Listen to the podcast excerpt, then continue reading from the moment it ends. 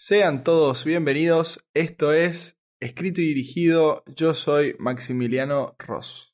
Mi nombre es Luis Johnston y en el episodio de hoy, Elvis, escrita por Sam Bromell, Craig Pierce, Jeremy Donner y Buzz Lerman y dirigida también por Buzz Lerman. This message will self-destruct in five seconds. I am a star. I'm a star, I'm a star, I'm a star. Go ahead. Make my day. I love democracy. Dodge this. You're gonna need a bigger boat. I know what you're thinking, punk. You're thinking, did he fire six shots or only five? I'm the dude. The D is Sam. Chao, vengo de rajarte, no quiero verte más. Empezamos este episodio diciendo que el año 2022 no para de traer grandes películas, grandes homenajes. Elvis no es la excepción, por suerte, fue una película que a los dos nos gustó mucho, que creo que respeta y siempre trata de llevarle cariño y amor tanto a los fans de Elvis como a el rey mismo. Entonces, empezando por el cast, que son los que estuvieron a la altura e inclusive superando todo tipo de expectativas. En primer lugar, obviamente, Austin Butler como Elvis Presley. Tom Hanks es el coronel Tom Parker o el manager. Olivia de Jonge es Priscilla Presley y Helen Thompson como la madre Gladys Presley. No hay mucho para decir en esta sinopsis. Es Elvis. Busca contar toda la historia posible de quien fue y es el rey del rock, con la particularidad de ser contada desde la visión de su manager, el coronel Creo que está bueno hacer énfasis en eso, en desde qué forma se cuenta esta historia. Todo tipo de narrativa tiene mil formas de contarse y muchísimos ángulos y caminos por los cuales seguir. Pero acá Baz Luhrmann decide ir por uno quizás menos convencional que el de todos. O sea, la historia de, del manager, no sé, explotando al artista no es nueva, para nada. O sea, es una historia que la, conocemos, bueno, porque evidentemente se repite a lo largo de, de la historia. Pero sí me parece muy interesante cómo sigue ese concepto. Cada uno va a sacar sus conclusiones. Bueno, hablaremos sobre nuestras conclusiones sobre este coronel Parker cuando hablemos con spoilers, pero creo que la idea es que sea un personaje bastante ambiguo y que sea él el que te cuente la historia como narrador también, hace que sea súper interesante todo lo que te va mostrando. O sea, un personaje gris, digamos. Gris oscuro, tirando a negro. Pero que te hace dudar en algunos momentos de si Elvis hubiera llegado a ser Elvis sin él. Por lo menos eso ya es más apreciación personal, obviamente. Pero sin duda es que es una forma bastante interesante de verlo y no tanto, por ejemplo, de un costado que podría haber sido tranquilamente sobre la relación con los padres, o sea, en profundizando más en ese lado de lo solo que se sentía, sino más una cosa de por qué se fue sintiendo de, de determinada forma y lo que estaba haciendo este manager que hacía y ejercía el rol de padre constantemente para sacarlo o ponerlo en esa situación dura, triste, fría. Difícil. Difícil, mejor, está, gracias. En las que tenía que estar para conveniencia o no de este manager. Sí, a mí, sobre todo con todo lo que es biopic en los últimos años, yo estoy muy a la defensiva.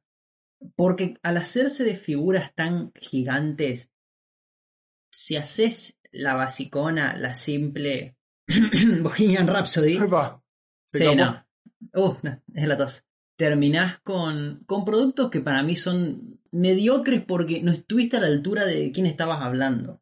Y justamente la elección, que puede salir mal como puede salir bien, que es en todo caso, que luego hablaremos de, que sobre todo vos me parece que tendrías que hablar del estilo particular que tiene este director para, con sus películas, falla tantas veces como acierta para algunos, Sí, sí, sin duda.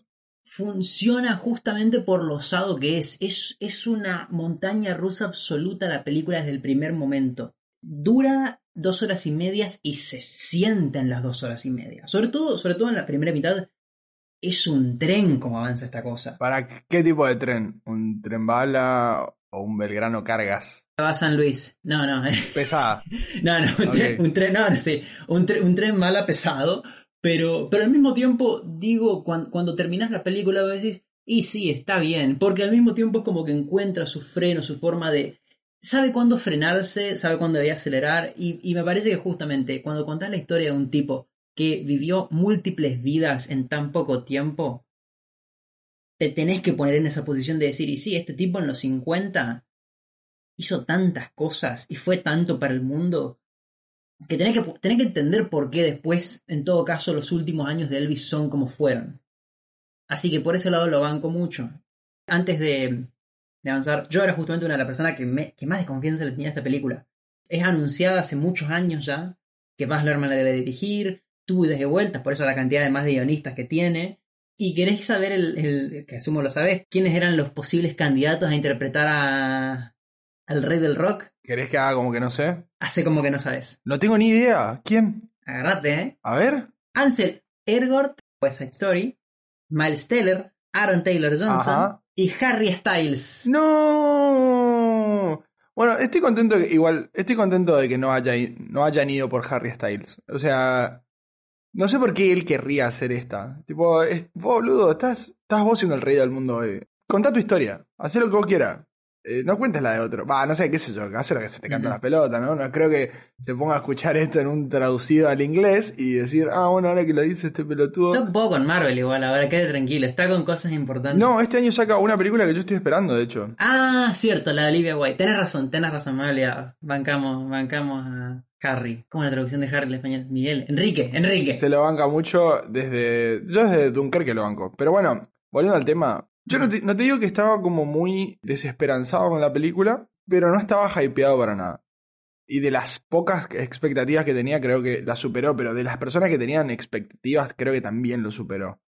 Yendo un poco más a la trama, quizás, que es esta parte, sin spoilers, por ahí lo que intentamos hacer, es contarte que un poco lo que mencionabas vos, sobre que la primera parte por ahí a vos se te hizo un poco más lenta, bueno, tiene que ver con de vuelta una decisión directorial de el primer tercio, un poquito más que el primer tercio si querés, enfocarse más en, en lo que Elvis fue creciendo y cómo fue creciendo y cómo se llevaba con los papás, eh, toda la influencia con la música afroamericana, eh, de, de la diferencia segregacional que había, un mundo que para los que no estamos tan habituados con, con una diferencia racial es, es fuerte de ver, o sea, que, que eso haya existido y de vuelta, un punto muy alto que le destaco es tener huevos para mostrarlo y decirlo, y decir la N-word que, que, trae muchos problemas, pero que existió y, y es una parte real de la historia y que por eso tiene que ser contada en, en mi forma de ver las cosas.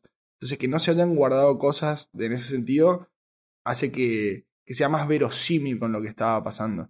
Y después la segunda parte se vuelve un poco más cronológica, de ir tipo año a año, tipo, bueno, esto pasó en el 58, esto pasó cuando volvió de la guerra, eh, de la guerra, no, justamente, cuando volvió del ejército, cuando se cansó de hacer este tipo de películas, cuando volvió, cuando y después el final, y es como van haciendo un paso a paso mucho más pormenorizado, porque es lo que la gente también está, estamos más familiarizados con, porque yo vi el, el show de Hawái donde 1.5 billones de personas vieron, entonces tipo, mostrame eso, hacer tipo un énfasis. El especial de 68, quizás bueno, eso es más para los que les gusta mucho la música, yo lo, lo había escuchado hace un tiempo y me parece, no, no entendía que era tan grande como lo que realmente es, porque no soy un, un muy fanático de la música, pero entiendo de que fue un hito histórico para él, como estoy relanzando. Eh, Acá volvió a ser Elvis. Y hay algo que es como una constante, que justamente esa, tipo, Elvis volvió.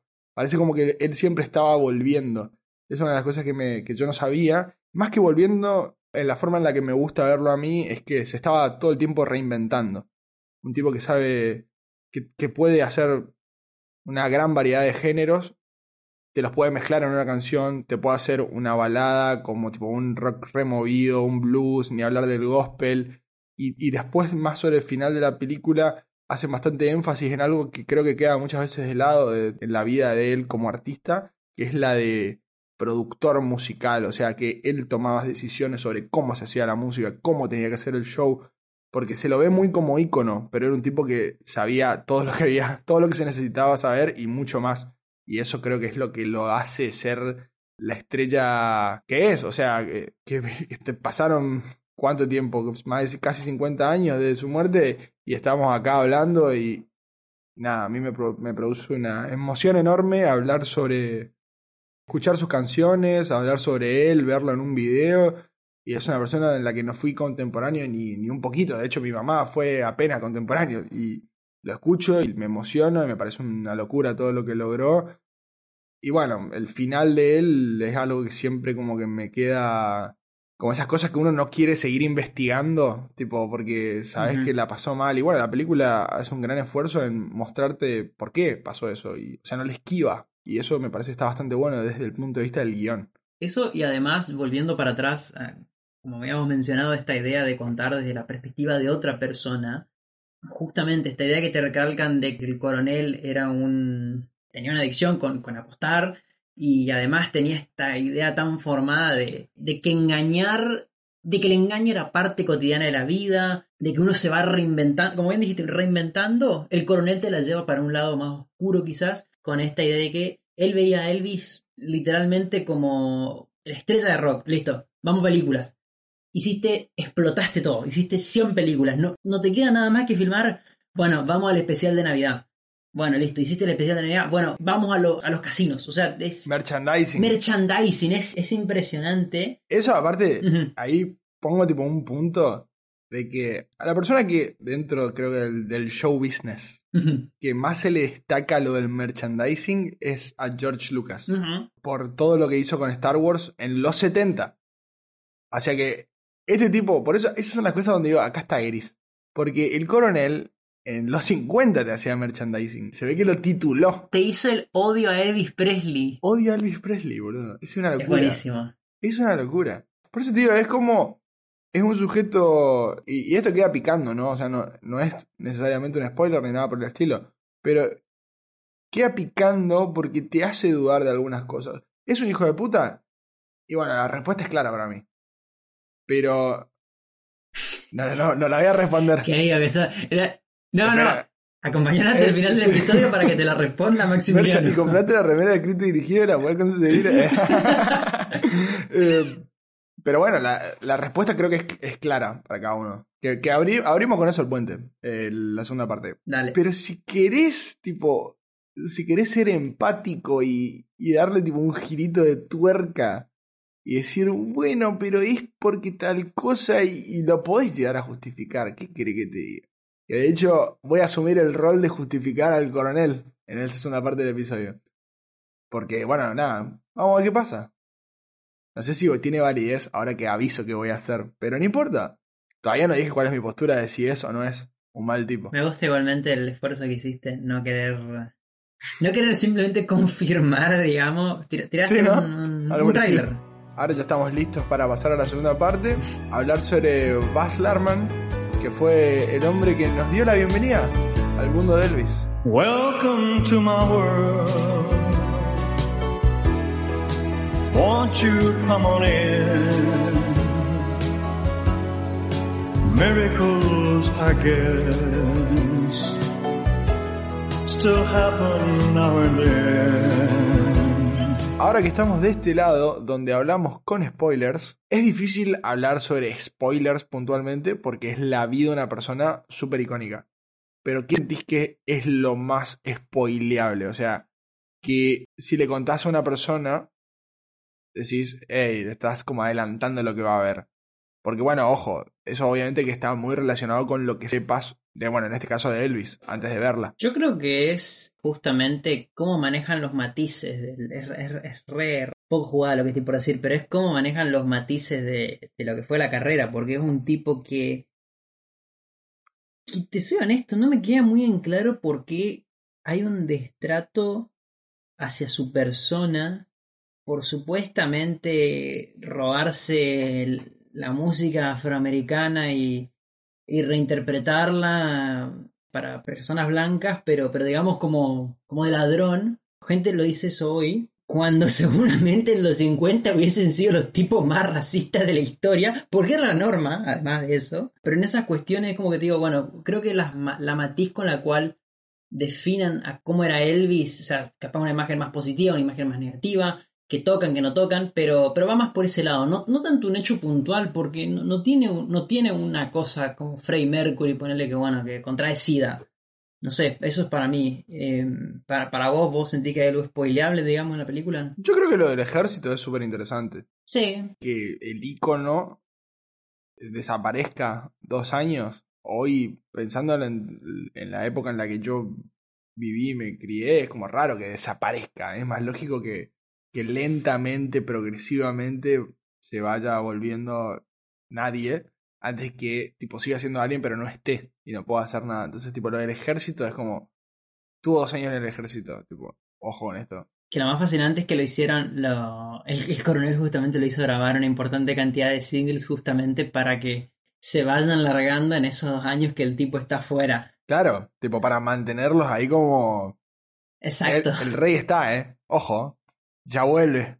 Bueno, eso me parece un buen pie ahora para que finalmente nos digas, para vos, Ah, te definas, digamos, con este personaje. nada, yo creo que es, es un hijo de puta, pero me había prometido dejar de decir malas palabras. Le digo a mi abuela si está escuchando.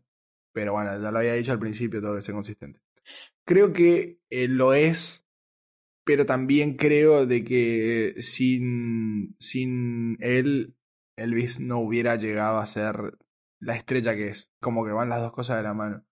Obvio que con el diario de lunes es todo más fácil y tipo viendo ya un documental que de hecho lo recomiendo. eh, es de HBO, se llama Elvis Presley The Searcher.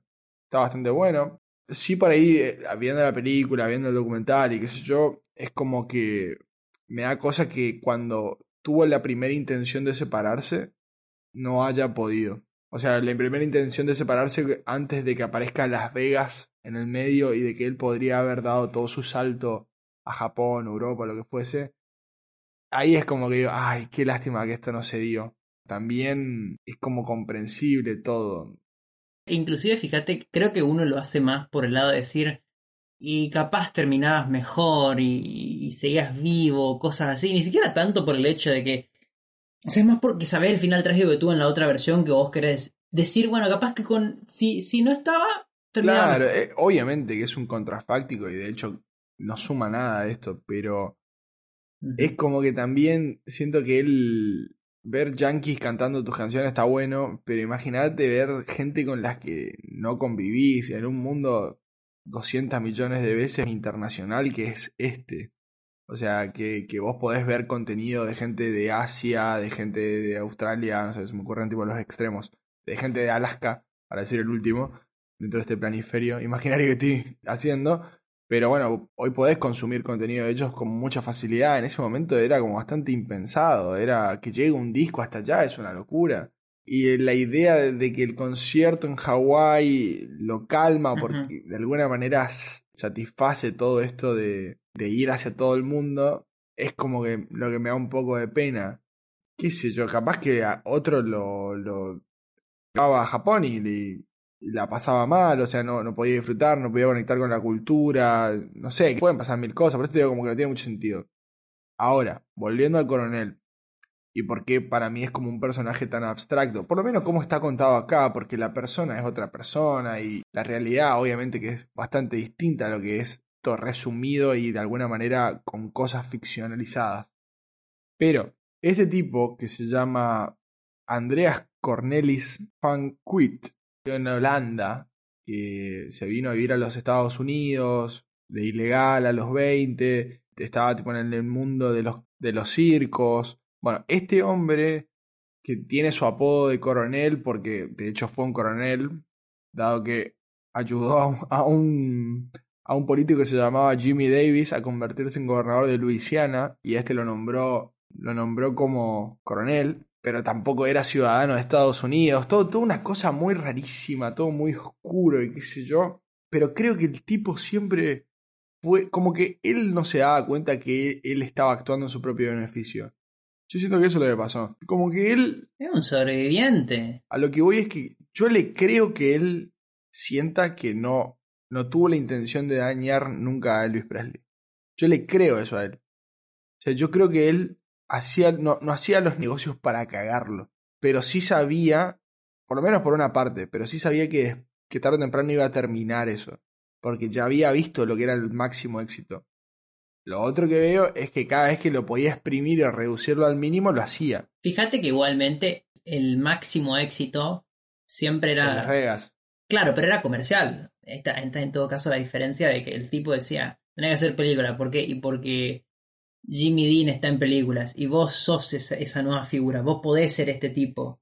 Entonces tenés que hacer esto. Y después tenés que estar en Las Vegas. Musicalmente es la mejor decisión. No, está lejos de serlo. Bueno, no sé, ¿eh? No, no, no, pará, yo no sé eso, ¿eh? No, realmente no, eso te lo discuto, porque, porque es la parte que, que un poco contaba al principio de, de que mostraban a ese Elvis productor musical muchas veces olvidado y de un tipo que, que sabe qué quiere escuchar y cómo quiere que suene porque es probablemente de las mejores personas que, que manejaron un público, entonces sabe lo que el público espera de un tipo como él. Y fue la única vez que tuvo la libertad total de poder elegir todo lo que él quería. Eh, No sé si como show, como musicalmente fue una mala idea tampoco. Quizás que la mala idea fue que dure tanto tiempo. Fueron cinco sea que no- años. no O puede sea, ser reinventado. El, el final del tipo es, es una parodia de sí mismo, lamentablemente. Claro, no, no, no, por eso te digo. Es una parodia de sí mismo y es el. Nada, ese meltdown. eh, es como ese, ese quiebre que se da puteándolo en vivo a- a- al coronel. Y ya sí, era en una, una actitud de, de él sintiéndose totalmente reprimido y, y contenido por la situación y no poder escapar de eso, obvio, o sea, yo, pero a mí me estás hablando bastante después de cómo empezó, yo te hablo de cómo empezó, no pareciera una mala decisión, la, la- la inicial al menos, y acá sí ya estamos hablando Sí, en términos sí, de la película, porque también está eso, o sea, sí, obviamente es una película, hay cosas que son diferentes. No sé si vamos a hacer tanto hincapié en este episodio porque la verdad que entendemos que está todo hecho desde el respeto y de la idea de que construir un guion de un tipo así no debe ser para nada sencillo, para nada sencillo, entonces eh, si se tomaran licencias creativas que fueron como muy abusivas, les vamos a decir, o sea, les vamos a decir qué en realidad pasó, pero si no lo decimos es porque no fue tan abusivo, por lo menos nuestro criterio, porque tampoco la idea es, o sea, he visto comentarios de gente de todo el tiempo, no, porque Austin Butler no es igual, porque la voz es distinta, porque qué sé yo, bueno, o sea, está hecho todo desde el tremendo respeto y desde las ganas de querer hacer un producto que sume y no que reste. Como biopic, que bueno, una vuelta lo hemos hablado un día explicando en el, episodio de Explícame los Oscars, habíamos hablado como que la biopic en sí misma es como el género preferido para los actores que quieren ganar un Oscar. Que eso también nos da el puntapié para hablar sobre el trabajo de Austin Butler. A mí me parece que la idea de la película es sumar, dar más claridad y, yo creo que lo logra. Por lo menos conmigo lo logró. Me, me interesó seguir buscando y se me aparecieron varias canciones que yo de él no conocía. Entonces, eh, desde ese punto de vista, agradezco que, que Baz se haya metido en la producción de esto y que Tom Hanks también. Con respecto a- a las actuaciones, como bien mencionaste, primero me siento un poco estafado que, No, pará, flaco, acabo de... que no se nos haya... No, espera, no, no, Acabo de pero no, no por Austin Butler, sino que... Y, espera, con respecto a Austin, entonces vamos a arrancar por ese lado. Pero pará, pará, Eh, hago una aclaración. Yo ha- hablé bien porque habíamos estado los dos bastante de acuerdo de que nos re gustó la actuación de él, no porque quise hablar por vos. No, no, pero es, es que, es que sí, es, es que estaba por decir otra cosa, estaba por hacer Ah. otro comentario de otra cuestión. Ah, perdón, perdón, perdón. no, perdón, con respecto perdón, a Austin, Austin Butler, hoy es el ganador del Oscar y... Pero absolutamente es descomunal lo que hace. No sabía que podía hacer esto. Y le tiene que ir a robar el de Rami Malek, no tienen que dar uno nuevo. No, por favor, basta, basta. Sí, no, no. Rompan en las piernas, no hay males. Eh, no, Austin Butler es descomunal. Es más, ¿sabes lo que me pasó al final de la película? Cuando te muestran a Elvis, eh, a a Elvis verdaderamente, al tipo, Sí. boludo, llegó un punto en que posta, yo me había olvidado la cara, pero porque, porque como fueron dos horas y media de verlo a Austin tan en, en piel de Elvis, para mí ese era Elvis. No, o sea, fue, fue como, ah, no, cierto que este es cierto que el tipo, o sea, Totalmente. es parecido, pero no era tan parecido. No, fue muy, muy chocante. Él, no, no, es, es una cosa de locos. Es Está muy bien hecho. totalmente. Eh, lo- los movimientos. Y, y bueno, Bueno, ¿quer- ¿querés que te diga, querés que te diga una cosa que no, no nos va a gustar? Pero bueno, a ver, tira. Austin Butler le, llamó a Rami Malek para pedirle ayuda con los movimientos. ¿De qué hizo él para...? Y no le hizo caso. bueno, sí, sí le hizo caso. Pero bueno, o sea, sirvió, sirvió Rami. Vamos a creer que no. Eh, no, pero, pero verdaderamente es, eso, eso es igual es otra cosa que me gusta que se toma la libertad de la película, porque, o sea, por más que uno trate de entender, nunca va a poder ponerse en los pies lo que fue para la gente del 50 ver al Claro. tipo haciendo estos bailes. Nunca vas a poder porque vos lo ves en la película y, o sea, vas a decir, "Uh, sí, qué impresionante, pero... Pero no sos, esa- esa- esa- no sos las chicas que están en la que están en el, en el teatro. Y, y es impresionante porque sabes que les fue, que fue muy impresionante también. Además, además. Pero, pero la, o sea, la libertad que se toma la película en, en justamente, en- capaz de exagerar hasta cierto punto, porque ni siquiera tanto las reacciones de, de vamos a Claro. ser, va- vamos a ser más eh, friendly, de ser em, de gritos y, de- y de, y de hacerse pi, digamos, al verlo a Elvis, Ajá. son exageradas justamente por- porque vos tenés que entender lo que fue. Porque nunca, nunca vos vas a vivir una situación similar. Entonces, nada, te tienen que poner en contexto y se toman estas libertades. Y además, en, en- en- lo, lo pensaba mientras, mientras recién lo estaba diciendo, es que te lo cuentan desde la perspectiva de- del coronel. O sea, te lo cuenta un tipo de 60 años que por primera vez debe estar viendo a la, a las mujeres volverse loca por, por alguien, como fue, como fue en su momento por, por Elvis. Eh, y algo que me había quedado pendiente de, de mencionar es que en todo caso, o sea, yo estoy con bronca en realidad. Te voy a decir por qué. Porque yo la amo a Priscila. Priscila es la mejor mujer de la historia. Pero si bien Olivia la rompe toda, me siento estafado de que nos quitaron a, a Lana del Rey como Priscila. La hubiese, hubiese sido la mejor del universo. Ah, era, eso sí no sabía, pará, eso sí no sabía. ¿Lana del Rey iba a ser eh, Priscila? Es, Ah, encima es igual. no. No, no. es igual, fue- ¿en fue- serio? No, no, no lo había escuchado, no lo había escuchado. Ah, qué lástima. Y tampoco ni, y se hacen los boludos con decir que la conoció a los 14 años también. Empezaron a salir un tiempo después, ¿no? Pero eh, la conoció con 14. No sé de lo que estás hablando, desconozco completamente. Bueno, nos hacemos los boludos. Eh, empezaron a salir después. Perón igual. lo hizo, Perón lo hizo. No, pará, pará, pará. Ya está, lo vamos a hundir a todos bueno. directamente. Sí, nada. Es cierto que, que no hay que medir con la vara del presente hechos del pasado tampoco. Bueno, eh, pasando a otra nota, vos te pasaste el fin de semana y, y además vos siempre fuiste fanático del Gran Gatsby, también dirigida por el sujeto en cuestión. Así que bueno, quiero que nos hables del estilo, de lo que hace una película de Baz Luhrmann. Que no tiene tantas, además, eso me llamó la atención. Esta es la sexta. Yo vi bastantes, eh, no vi todas, vi cuatro en total. Hay- Es un director que la verdad que me parece bastante único en su estilo. Creo que se la juega. O sea, puedes decir muchas cosas de él en base a sus películas, tipo esta está buena, esta no está tan buena, eh, esta me parece una cagada. Por ejemplo, con Gatsby pasa mucho eso. Yo no leí el libro, entonces no, no tenía con qué compararlo, pero a mí me gustó la película.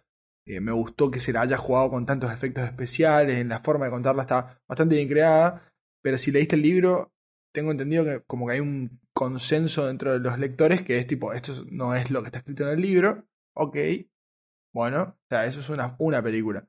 Después, eh, para seguir en esta línea, está Romeo y Julieta, historia conocida, de vuelta Leo DiCaprio, y bueno, es una película que es bastante o sea, la originalidad, obviamente que no viene del lado del guion, porque de vuelta es una narrativa que conocemos todos de hace mil años.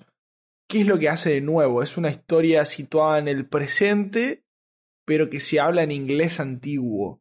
Entonces, tiene como. Está bien, no funciona para mí, no funciona, no es una buena película, pero es como esa cosa de intentar darle un giro, buscarle una forma de, de, algo que todos sabemos cómo fue. Y bueno, te lo traigo diferente. Te puede gustar o no, me puede salir o no, pero claramente una persona que se la juega. Y después hay otra película que creo que es muy buena. eh, bueno, no es que yo crea que es muy buena, es muy buena de hecho. Se llama Moulin Rouge, Iwan McGregor, con, con Nicole Kidman. La verdad que un, musical muy interesante. Hace una. Tiene una forma de jugar con las canciones, sobre todo con una de Elton John, que es Your Song, temazo. Después, si querés, hablamos sobre Rocketman y otra buena biopic de un artista, pero eh, donde se.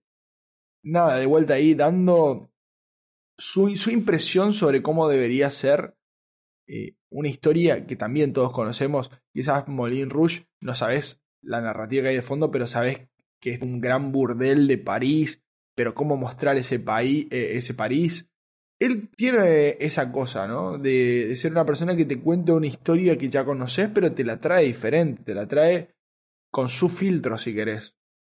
Y, y era una de las cosas que a mí me hacía decir, bueno, esto puede salir bien o mal, pero sin dudas que va a ser algo propio, va a ser algo que, que tiene un sello de autor.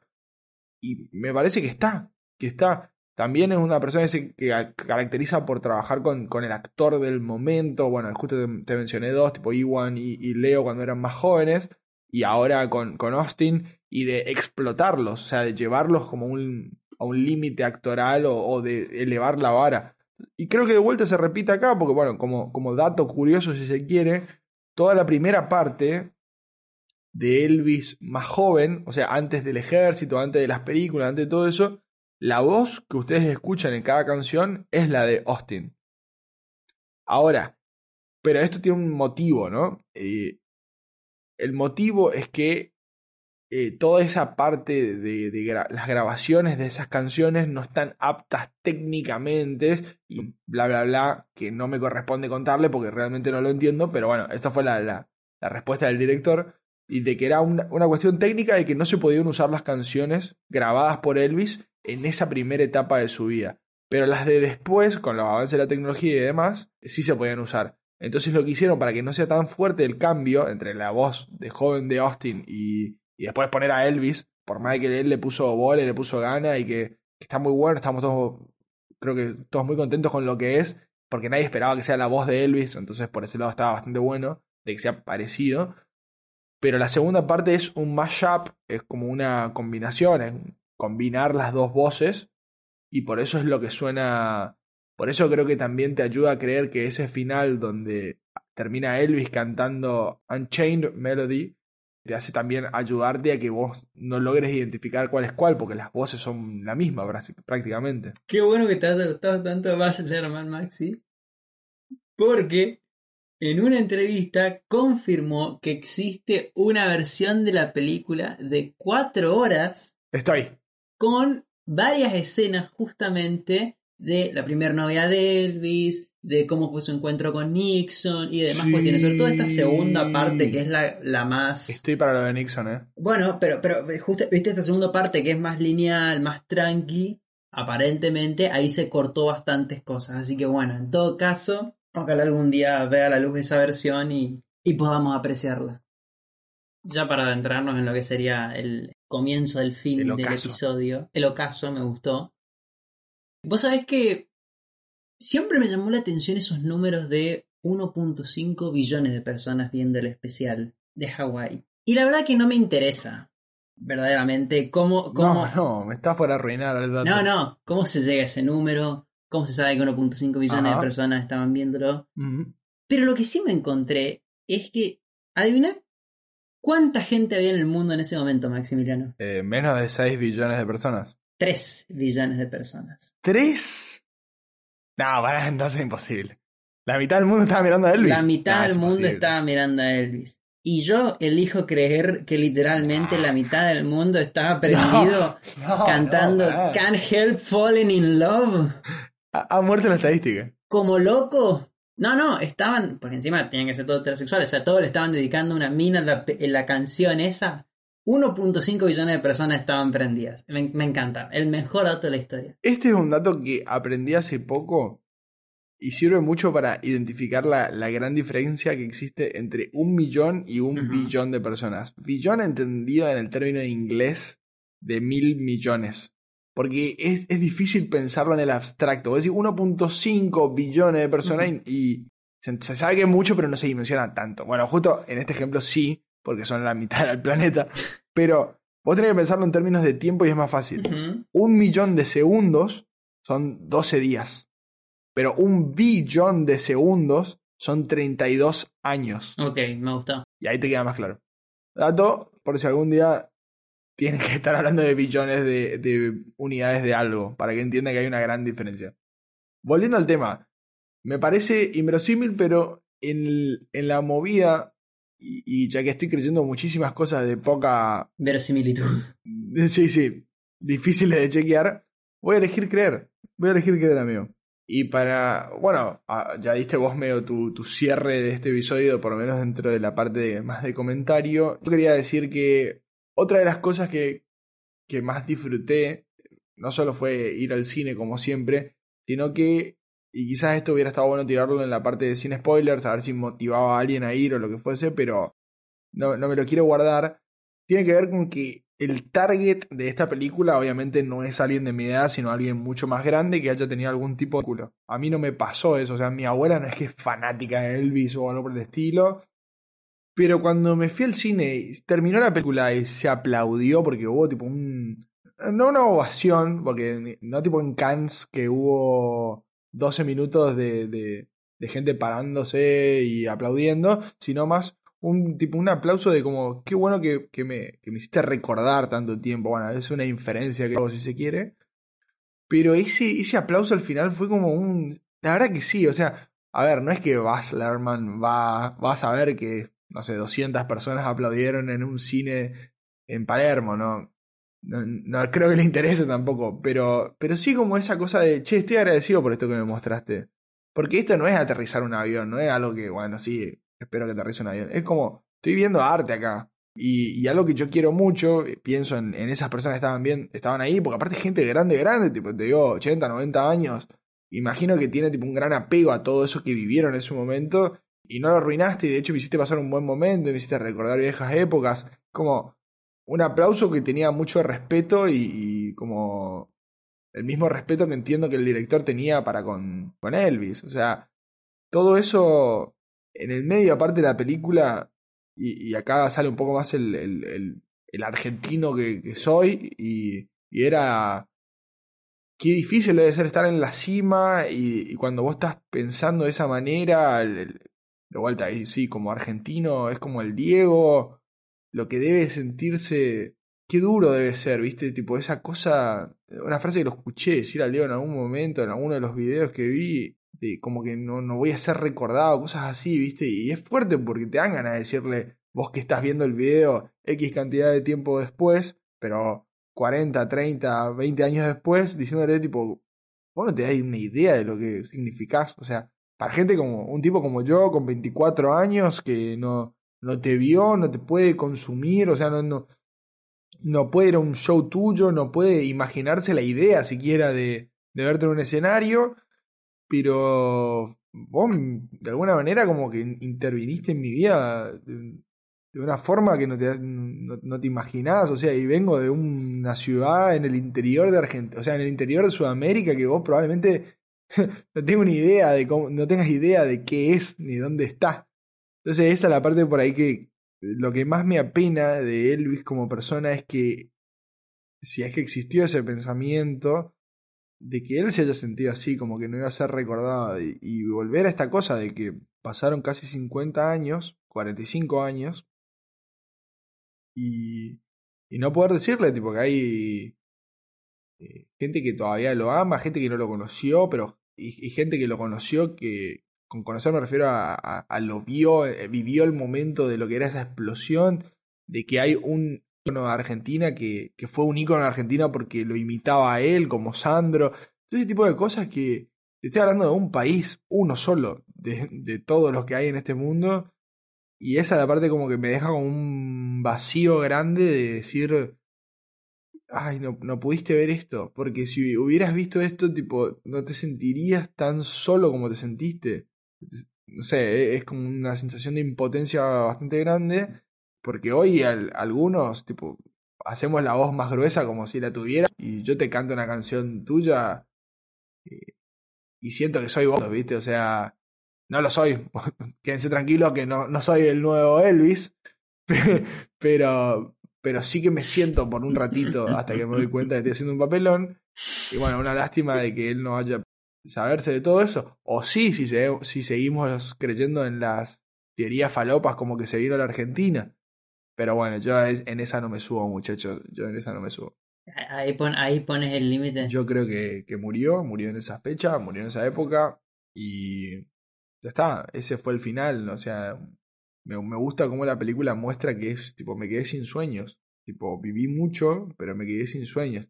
Por ahí un poco lo que me duele, no sé si me duele, lo que no, no me termina de cerrar por ahí en la película es que cuando él habla con Priscila en el auto, estoy por cumplir 40 y él se muere recién a los 42. O sea que hubo tres años más, o dos años y algo más, de seguir sufriendo, boludo. Esa es la parte que, que me deja tipo mal, que ni siquiera están contadas.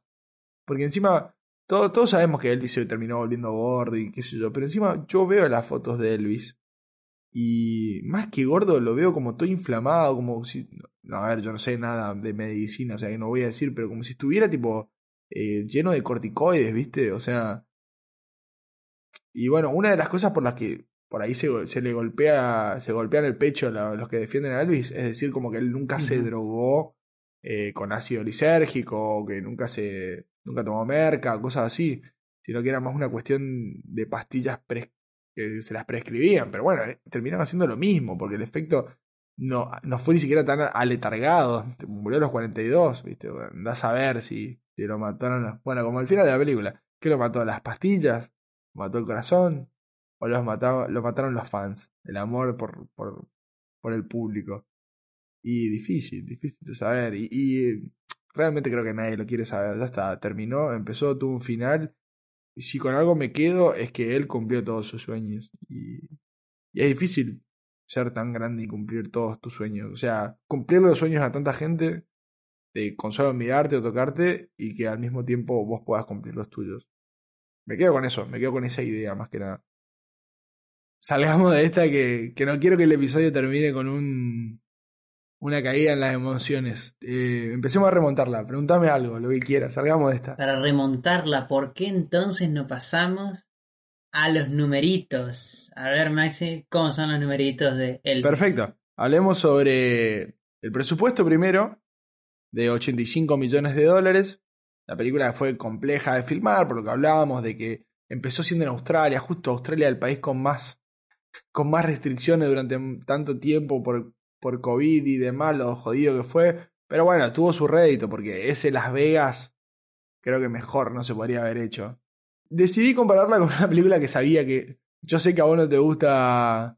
No sé si no te gusta, pero te da por las pelotas Bohemia Rhapsody. La odio. Y más sobre todo la actuación de Malek. No, de, no puedo escuchar claro, Queen. de Rami Malek. Eh, entonces dije. Me... ¿Te arruinó Queen? Nah, no sea arruinó pelotudo, no te puedo arruinar Queen. Nah, te escuché a Killer Queen y se te pasa. Dale, papá. Y bueno, entonces dije, bueno, a ver, ¿qué onda, qué onda Bohemian Rhapsody? Que tuvo un presupuesto un poco menor de lo que en, a valores del 2022 serían de 62 millones de dólares, aunque considero que lo interesante está en las recaudaciones. Obviamente que no, no puedo hablarse, hablar sobre recaudación final porque no tendría ningún sentido y si me lo estás escuchando en un momento del futuro no podría serte totalmente preciso, entonces decidí eh, encararlo por el lado del opening. El opening doméstico, es decir, la, el primer fin de semana que, está la película disponible para ir a verla al cine. Bohemian Rhapsody recaudó 60 millones de dólares. Después empezó tipo una tendencia decreciente mucho más fuerte, o sea, lo que más o menos significa que la gente que fue al cine no la, no la terminó de recomendar a sus cercanos, mientras que la película de Elvis en lo doméstico recaudó 106 millones de dólares. O sea, no solo que. Vamos. Ah, vale. O sea que hasta en eso le ganó. Hasta en eso le ganó. Totalmente. Y con ese gran dato cerramos el episodio de esta semana. Saben que nos pueden encontrar en todas las redes sociales como arroba escrito y dirigido, tanto en Instagram como en Twitter y Facebook. No se olviden también de seguirnos en Spotify y en YouTube y de apretar la campanita para enterarse de que salen nuevos episodios. Y siempre está disponible nuestro mail para cualquier consulta o lo sea, escrito.dirigido.com. Sin nada más que decir, nos escuchamos en el siguiente episodio.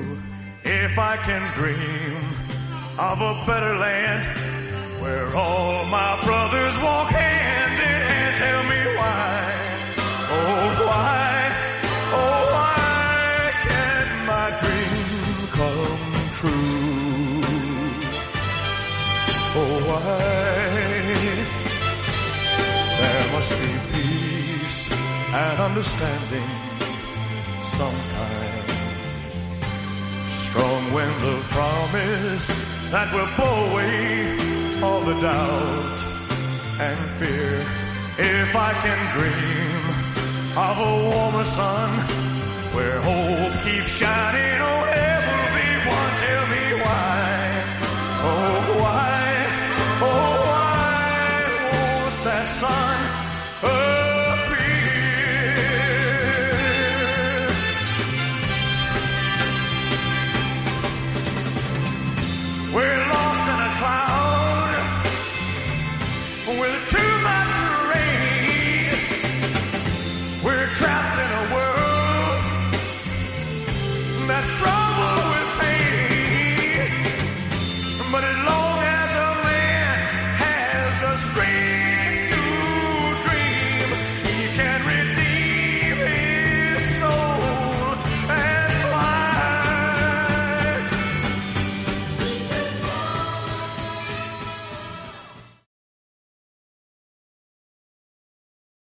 Este podcast no ha significado nada.